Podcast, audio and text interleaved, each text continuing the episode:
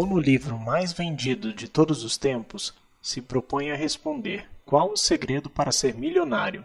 Por 20 anos, Napoleon Hill se dedicou a responder esta pergunta e conseguiu.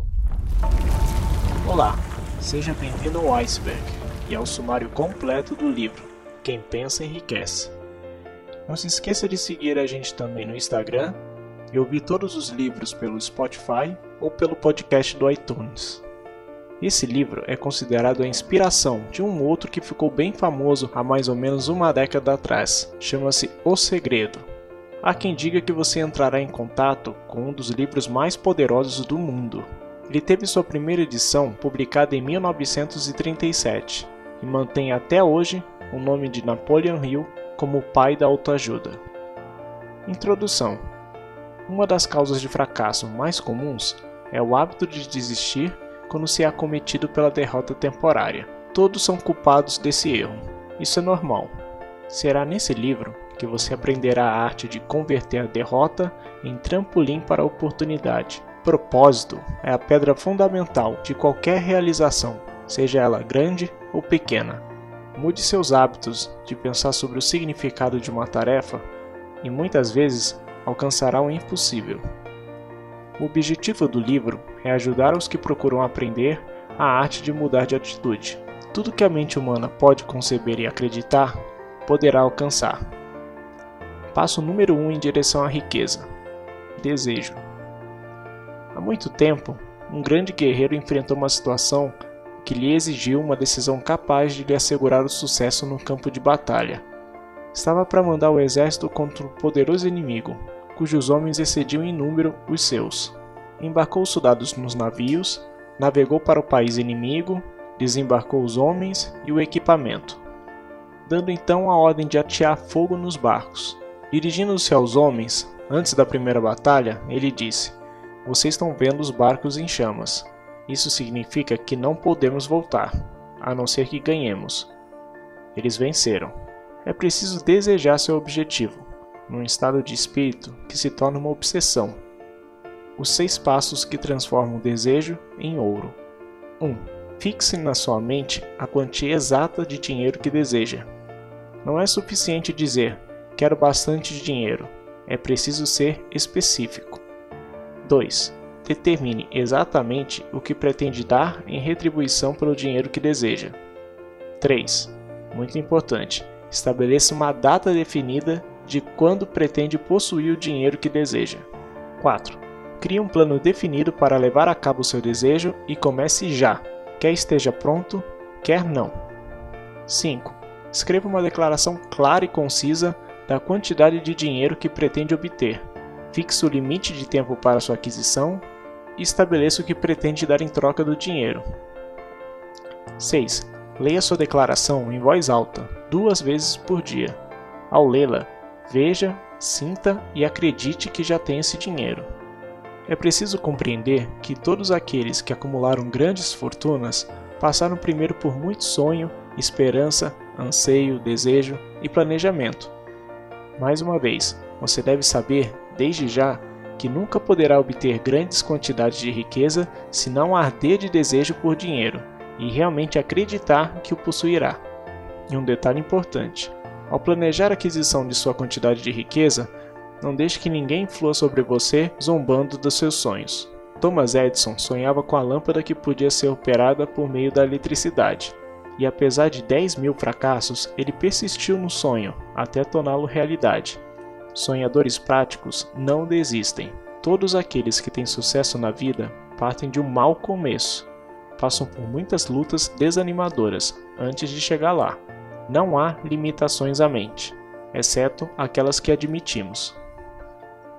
Passo número 2 em direção à riqueza: fé e confiança. A fé é o carro-chefe da mente. Ela tem o efeito de colorir o pensamento de tal maneira que alcança o subconsciente. A fé aguarda que você a encontre. Você poderá convencer o seu subconsciente de que acredita que receberá o que deseja. Isso agirá sobre o que você acredita, de modo que o subconsciente o devolverá em forma de fé, seguidas de planos definidos para procurar o que deseja. Outra coisa, há milhões de pessoas que se creem condenadas à pobreza ou ao fracasso, por alguma força estranha sobre a qual acreditam não ter controle. Essas são as criadoras de sua própria má sorte. O contrário também é verdadeiro. A mente dominada por emoções positivas torna-se abrigo favorável ao estado mental conhecido como fé. Existe aquela famosa frase de Henry Ford que resume bem. Ela diz: Se você acredita que pode ou acredita que não pode fazer alguma coisa, em ambos os casos você estará certo. 5 passos para a autoconfiança. 1. Um, sei que tenho a capacidade de atingir o objeto do meu propósito definido na vida. Portanto, exijo de mim mesmo uma ação persistente e contínua. Aqui e agora prometo empreender tal ação. 2. Compreendo que os pensamentos dominantes de minha mente futuramente se converterão em ação externa, transformando-se em realidade. 3. Sei que qualquer desejo que eu mantenha com persistência na mente irá se converter em meios práticos de atingir meu objetivo. Portanto, devotarei 10 minutos diários para exigir de mim mesmo o desenvolvimento da autoconfiança.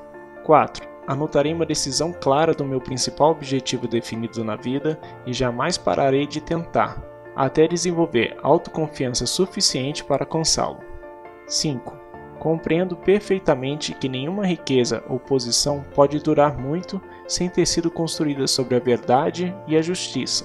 A fé é indispensável para o sucesso. Ela é induzida e fortalecida pelas instruções dadas ao subconsciente. Tanto a pobreza quanto a riqueza são produtos da fé. Passo número 3 em direção à riqueza: a autossugestão. O subconsciente é como um pedaço fértil de jardim, no qual as ervas daninhas crescerão em abundância se sementes mais desejáveis não forem ali plantadas. A autossugestão é um instrumento de controle, através do qual o indivíduo pode alimentar voluntariamente o subconsciente com pensamentos de natureza criadora, ou então, por negligência, permitir que pensamentos destrutivos cheguem ao rico jardim da mente. Mas, palavras simples, despidas de emoção, não têm influência sobre o subconsciente. Não desanime se não puder controlar e dirigir suas emoções na primeira tentativa que fizer. O preço da capacidade de influenciar o subconsciente é a persistência eterna. Sua capacidade de usar o princípio da autossugestão dependerá, em grande parte, da sua capacidade de se concentrar num dado desejo, até que ele se torne uma obsessão ardente. Veja-se ganhando dinheiro. Quando você começar a seguir o primeiro dos seis passos, fique com os pensamentos nessa quantidade de dinheiro. Concentre-se. Faça isso pelo menos uma vez por dia e se veja realmente de posse do dinheiro. Não espere por um plano perfeito, através do qual você pretende trocar os serviços ou mercadorias pelo dinheiro visualizado. Comece logo a ver-se de posse do dinheiro, exigindo e esperando, nesse meio tempo, que o subconsciente lhe forneça os planos de que necessita. Esteja alerta, pois assim que os planos aparecerem, você deve pô-los em ação imediatamente. Trate-o com respeito e comece a agir assim que receber. Veja se prestando serviço ou entregando a mercadoria que deseja dar em troca desse dinheiro. Isso é importante. Por exemplo, suponhamos que você queira acumular 50 mil reais até 1 de janeiro, daqui a 5 anos. Então, a sua declaração escrita do propósito deve ser mais ou menos assim: Em 1 de janeiro de 2025, terei em meu poder 50 mil reais, que me chegarão em várias quantias, de tempos em tempos. Em troca, darei o serviço mais eficiente de que sou capaz de fazer. Tão forte é a minha fé que vejo esse dinheiro diante dos meus olhos. Posso tocá-los com as mãos. Passo número 4 em direção à riqueza. Conhecimento especializado. Conhecimento em si não atrai dinheiro, a não ser que seja com o objetivo definido de acumular dinheiro. Muitos cometeram o erro de presumir que, porque Henry Ford teve pouca instrução, que ele não era um homem instruído. Os que cometeram esse erro não compreendem o significado real da palavra educar.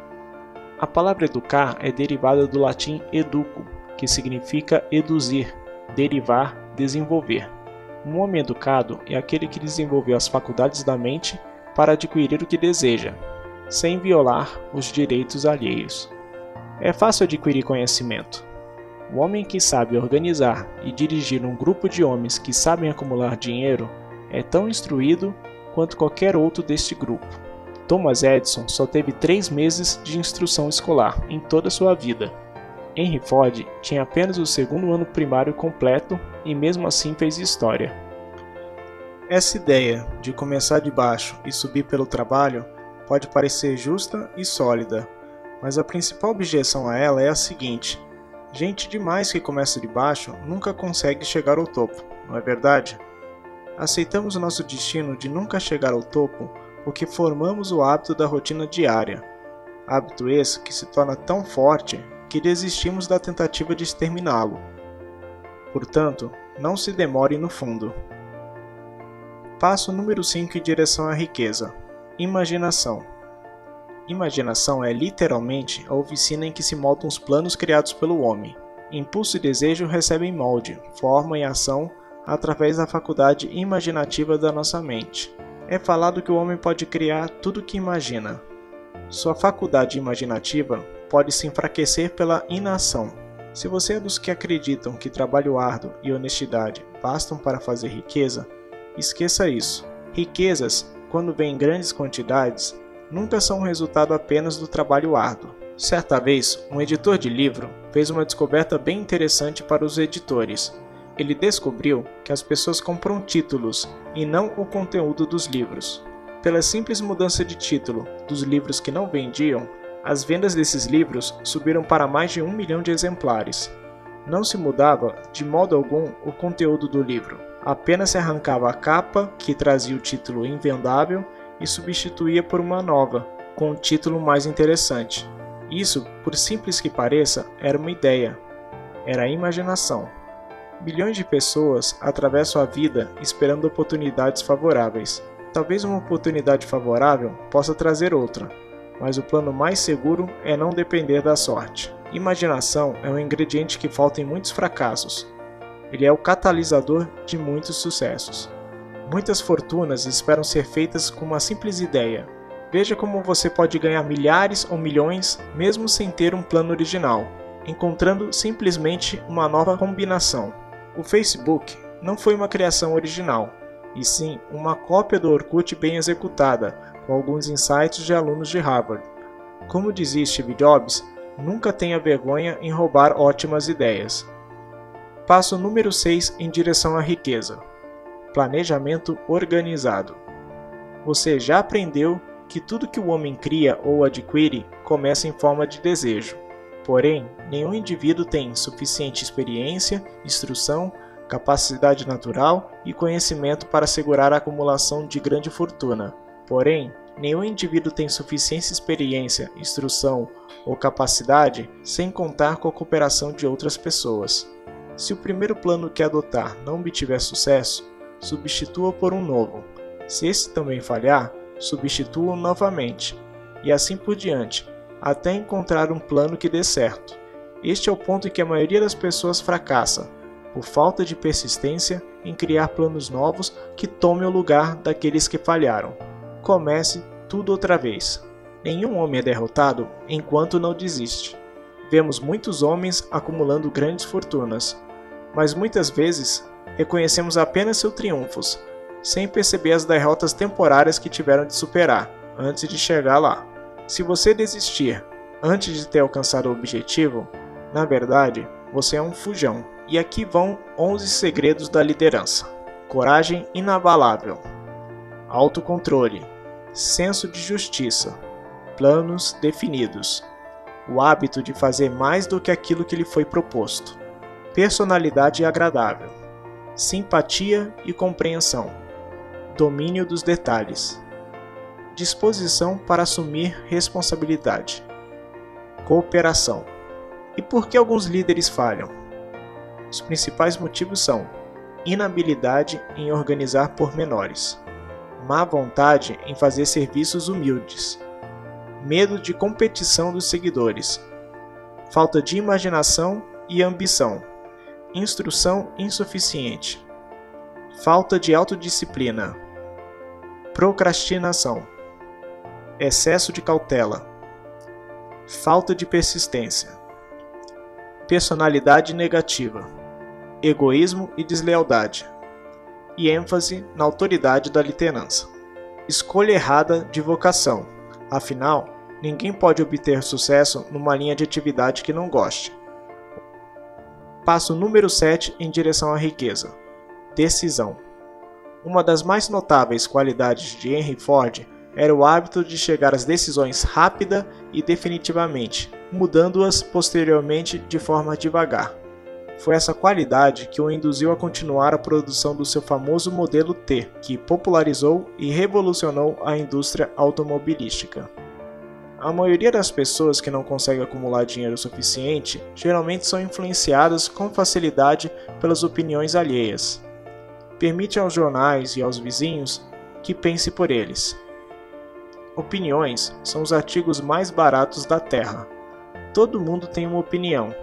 Se você se deixar influenciar por opinião, não terá êxito em nenhuma empresa. Adquira ou garanta as informações de que precisa sem alarde sem revelar seus verdadeiros propósitos. Passo número 8 em direção à riqueza: persistência. A persistência é um fator essencial no processo de transmutar o desejo em seu equivalente monetário. A base da persistência é o poder da vontade. Força de vontade e desejo, se combinados corretamente, formam um par irresistível. Homens que acumulam grandes fortunas geralmente são conhecidos como de sangue frio e às vezes até cruéis. Muitas vezes são mal interpretados.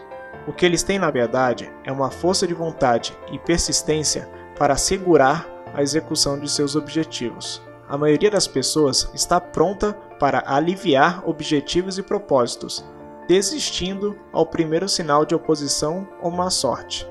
Poucos continuam. Desejo fraco produz resultados fracos. Assim como uma pequena quantidade de fogo produz pequena quantidade de calor.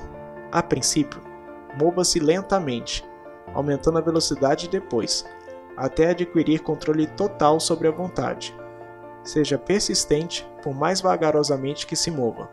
Com a persistência virá o sucesso. A persistência é um estado de espírito, portanto, pode ser cultivada. O que é importante? Ter um propósito definido ter autoconfiança, ou seja, acreditar na própria capacidade de realizar um plano, saber trabalhar com os outros de maneira harmoniosa, saber que persistência nada mais é do que um hábito, ninguém nasce persistente, se torna persistente, não culpar os outros pelos próprios erros e não aceitar circunstâncias desfavoráveis como inevitáveis saber mudar de ideia ou de agarrar uma oportunidade quando ela é apresentada, ansiar ao invés de desejar, não ter medo à crítica ou ao fracasso. As pessoas se recusam a se arriscar nos negócios, por temerem as críticas que podem surgir se falharem. O medo à crítica, em tais casos, é mais forte que o desejo do sucesso. Quando foi sugerido ao autor do livro que ele dedicasse 20 anos à organização de uma filosofia de realização individual, seu primeiro impulso foi de medo. Medo do que as pessoas pudessem dizer. Automaticamente, os pensamentos do autor começaram a criar álibis e desculpas, todas reconhecíveis pelo temor inerente às críticas. Algo dentro dele dizia: Você não pode fazer isso. É tarefa grande demais e exige tempo demais. O que pensarão os parentes? Como é que você vai ganhar a vida assim? Ninguém organizou jamais uma filosofia do sucesso. Com que direito você crê que pode fazer isso? Quem é você, na verdade, para ter tão alto objetivo? Lembre-se de sua origem humilde. O que sabe sobre filosofia? Vão pensar que você é louco. Por que ninguém fez isso antes? Parecia que o mundo inteiro queria ridicularizar Napoleon Hill para que ele desistisse do desejo de realizar seu novo propósito. A maioria das ideias nascem mortas e precisam ter o sopro da vida injetado nelas, através de planos definidos de ação imediata. O medo da crítica é a principal causa da destruição da maioria das ideias. Muita gente crê que o sucesso seja resultado de oportunidades favoráveis, mas aqueles que dependem completamente da sorte ficam quase sempre decepcionados. A única oportunidade em que se pode dar o luxo de confiar é a oportunidade feita por nós mesmos. A persistência transforma o caráter como o carbono transforma ferro em aço. Passo número 9 em direção à riqueza. O poder da mente superior. O poder, no sentido em que o termo é aqui empregado, refere-se ao esforço organizado. É necessário para a retenção do dinheiro depois que ele foi acumulado. Para adquirir poder, você precisa de mais inteligência do que dispõe. É fato conhecido que Henry Ford começou a carreira lutando com as desvantagens da pobreza, do analfabetismo e da ignorância. É fato igualmente conhecido que, num período incrivelmente curto de 10 anos, Ford venceu essas três desvantagens e que, em 25 anos, se tornou um dos homens mais ricos dos Estados Unidos. Ligue isso ao fato de que os passos mais rápidos de Ford começaram a ser notados no tempo em que ele se tornou amigo pessoal de Thomas Edison, e assim você começará a compreender o que a influência de uma mente sobre a outra pode conseguir. As pessoas adquirem a natureza, os hábitos e o poder de pensamento daqueles com que se associam, no espírito de simpatia e harmonia. É aquela famosa frase: você é a média das cinco pessoas com que mais convive. A mente humana é uma forma de energia.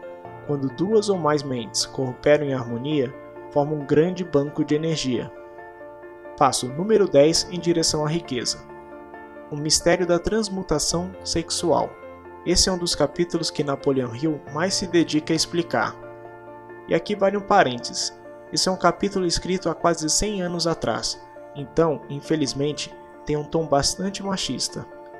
Nesse capítulo, você verá como qualquer pessoa pode dirigir suas reservas de energia sexual para auxiliar o impulso à prosperidade.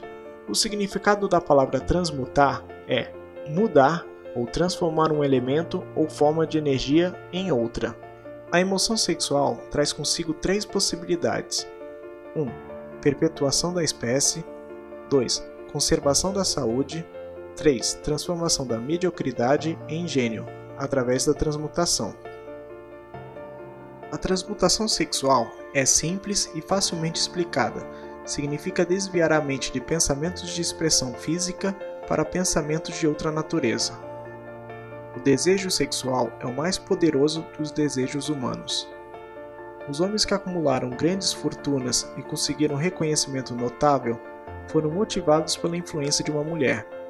Destrua as glândulas sexuais seja do homem ou de um animal, e terá removido a principal fonte de ação. Como prova, observe o que acontece ao animal castrado. O touro se torna dócil como uma vaca. As páginas da história estão repletas dos feitos de grandes líderes, cujas realizações podem ser diretamente relacionadas à influência da mulher, que despertaram as faculdades mentais criadoras pelo estímulo do desejo sexual.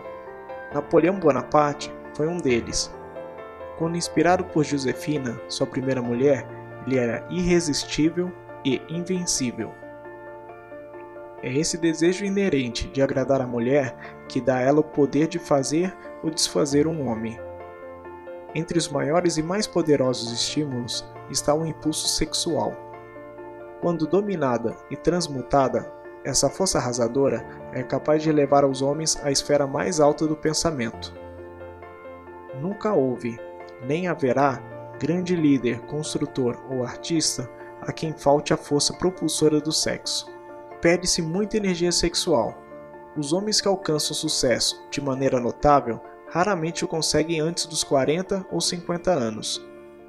Entre os 30 e os 40, o homem começa a aprender a arte da transmutação sexual. Essa descoberta é geralmente casual, e quem a faz está totalmente inconsciente disso. A explicação é que o fator de personalidade, conhecido como magnetismo pessoal, é nada mais nada menos que energia sexual. Pessoas de grande poder sexual sempre têm grande estoque de magnetismo. Passo 11 em direção à riqueza: o subconsciente. O subconsciente é o elo que liga a mente finita à inteligência infinita. Se você é do tipo observador, deve ter notado que a maioria das pessoas só recorre à oração depois que tudo mais dá errado. Ou então, rezam em um ritual de palavras sem significado. Além disso, a maioria das pessoas fazem orações com a mente tomada pelo medo e pela dúvida. Emoções essas que agem no subconsciente, passando as inteligência infinita. Se você reza por algo, mas, ao rezar, teme em não recebê-lo, a oração terá sido em vão. Passo número 12 em direção à riqueza: o cérebro.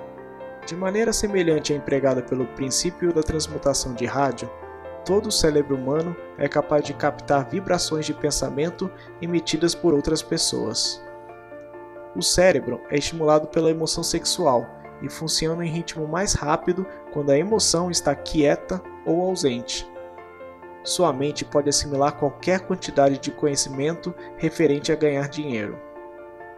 Passo número 13 em direção à riqueza o sexto sentido. Esse princípio é o ápice da filosofia. Só pode ser assimilado, compreendido e aplicado depois de dominados os outros doze princípios. Sexto sentido é a porção do subconsciente a que nos referimos como imaginação criadora. Com auxílio do sexto sentido, você será avisado de perigos iminentes a tempo de evitá-los e notificado de oportunidades a tempo de aproveitá-las. Capítulo final: Os seis fantasmas do medo. Faça um inventário de si mesmo, procurando algum remanescente de medo em seu caminho. O sexto sentido nunca poderá funcionar enquanto esses temores permanecerem em sua mente. Medo da pobreza, medo da crítica, medo de ter uma saúde precária, medo de perder um amor, medo da velhice ou medo da morte. Medo da pobreza é estado de espírito, nada mais, mas é o suficiente para destruir as oportunidades de realização de qualquer empresa. Esse medo paralisa a faculdade do raciocínio, destrói a faculdade da imaginação, mata a autoconfiança e desanima a iniciativa. O medo da pobreza é, sem dúvida, o mais destrutivo dos seis temores básicos. Quais são os sintomas que demonstram o medo da pobreza? 1. Um, indiferença. 2. Indecisão. 3. Dúvida. 4. Preocupação. 5. Cautela exagerada. 6. Procrastinação. Quais são os sintomas que demonstram medo à crítica? 1. Acanhamento. 2. Falta de equilíbrio. 3. Personalidade fraca. 4. Complexo de inferioridade. 5. Falta de iniciativa. 6. Falta de ambição. Quais são os sintomas que demonstram medo da perda do amor? 1. Um, ciúmes. 2. Encontrar defeitos. Se você não conseguir controlar a mente, esteja certo de que não pode controlar mais nada. Controle mental é resultado de autodisciplina e hábito. Ou você controla a mente, ou ela o controla. Não há meio termo. O método mais prático de controlar a mente é o hábito de manter-se ocupado, com propósito definido e apoiado em um plano definido. E para terminar, você usa quais desses álibis? Se eu tivesse dinheiro, se eu tivesse tempo, se os tempos fossem melhores, se o patrão me desse valor, se eu vivesse numa cidade grande, se eu não tivesse de trabalhar tanto, enfim, nenhum álibi deve detê-lo, enquanto você seguir a máxima de pense e enriqueça. Bom, estamos no final do livro e vale a pena comentar. Por que um livro tão focado em dinheiro?